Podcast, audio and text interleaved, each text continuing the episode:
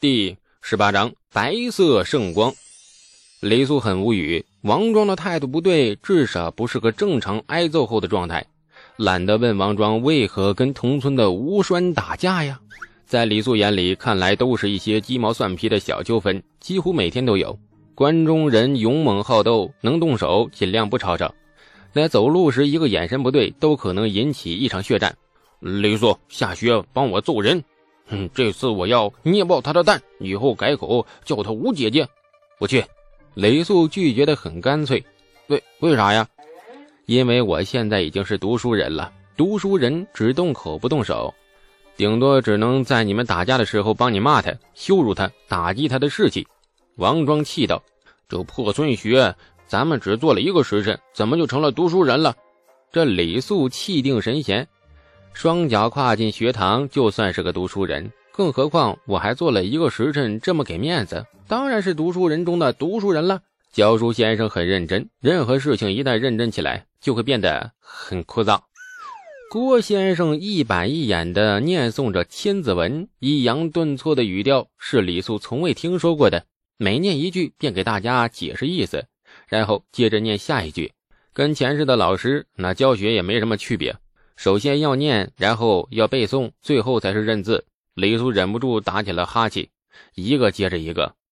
先生念的那么起劲儿，到底说的是啥吗？王庄不满的嘟囔着。李素摇了摇头，嘿，说深了呀。现在的孩子启蒙用的千字文确实太深了，不是说千字文不好，而是相对于一个字都不认识的孩子来说，这篇文章达不到启蒙的效果。王庄愣了半晌，表情有点急了。今儿咋了嘛？为啥你和先生说的话我都听不懂呢？你到底说了个啥呀？我的意思是，启蒙孩子可以用别的文章代替，比如《三字经》或者《百家姓》什么的。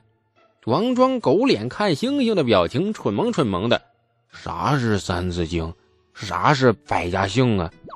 李素脱口而出：“《三字经》就是人之初，性本善。”说了两句，李素忽然闭上嘴。他忽然发现自己差点闯了祸。《三字经》后面的内容有点大逆不道，比如唐高祖起义师，除隋乱，哎，创国基，二十传，三百载，梁灭之日，国乃改。那这句话，李世民估计不大爱听，传出去啊，有颠覆国朝的嫌疑。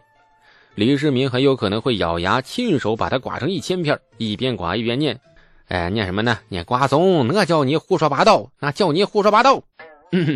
哎，咱们说说百家姓的事儿啊。赵钱孙李周吴郑王。李素说着说着，又忽然闭了嘴。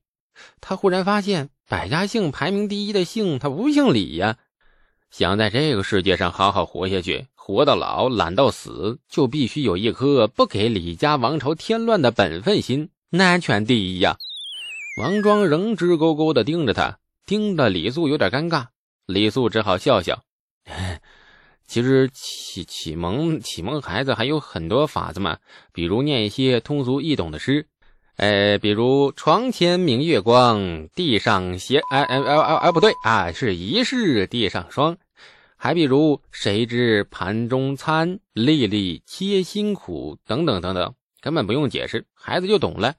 千字文终究还是太复杂了一些。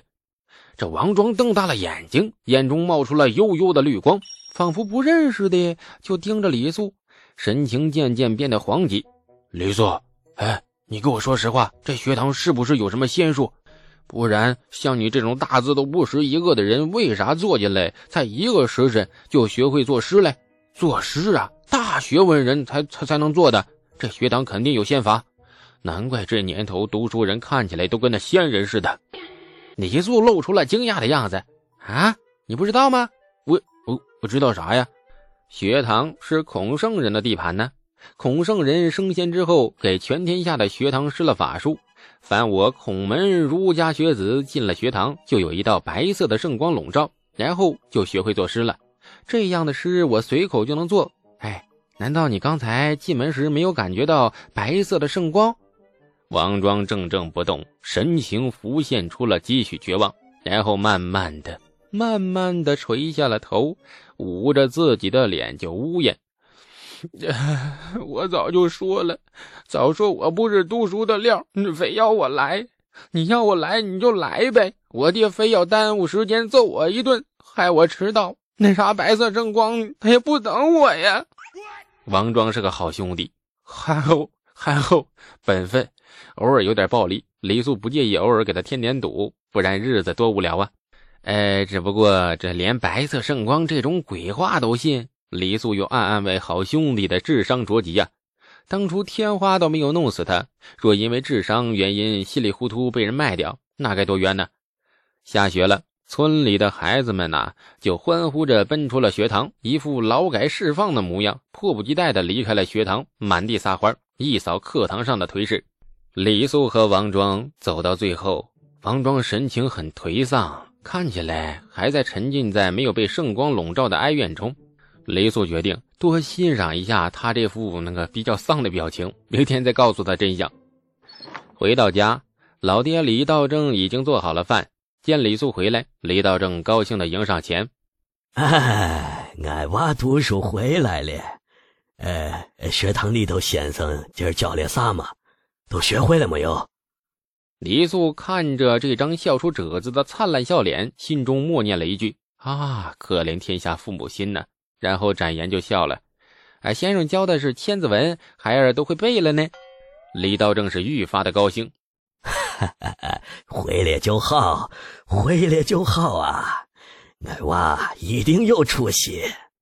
说完，李道正转身回屋，粗糙黝黑的大手捧出了厚厚一叠纸，纸上静静的握着一支毛笔、一块砚台、一条墨。李素呆住了。李道正小心的将他递到李素怀里，又用袖子擦了擦纸面，好像觉得自己刚才把它弄脏了似的，然后就笑了。嗨，呃，每天托人进长安城买了这些东西，这东西贵得很，花了五百文呢。听说读书人都要用这东西，哎，再贵也要买呀，拿去用啊，省着点用。一个花三百文雇人种地都要心疼许多天的庄汉，给儿子买了五百文的文房用具，却连眨眼都不眨。父母心千百年从未变过呀。李素捧着那纸墨，觉得沉甸甸的。纸墨不重，父亲的期望捧在手中，却令他双手微微发颤。李道正满脸含笑，重重地拍了拍李素的肩：“好好读书。”读好书，做官呢。陛下给你封太医书的官不行，辞了就辞了。啊，俺娃将来不做治病的大夫，要做上马治军、下马管民的大官呢。李素沉默着点了点头，心绪有点乱。父子俩一人一大碗面，蹲在门槛外，稀里哗啦的就吃完。李道正把碗一搁，便出门了。二十亩田已经种下了麦种，今年春雨多，应该有个好年景。李道正患得患失，每天都在田边盯着，生怕出了一丝的纰漏。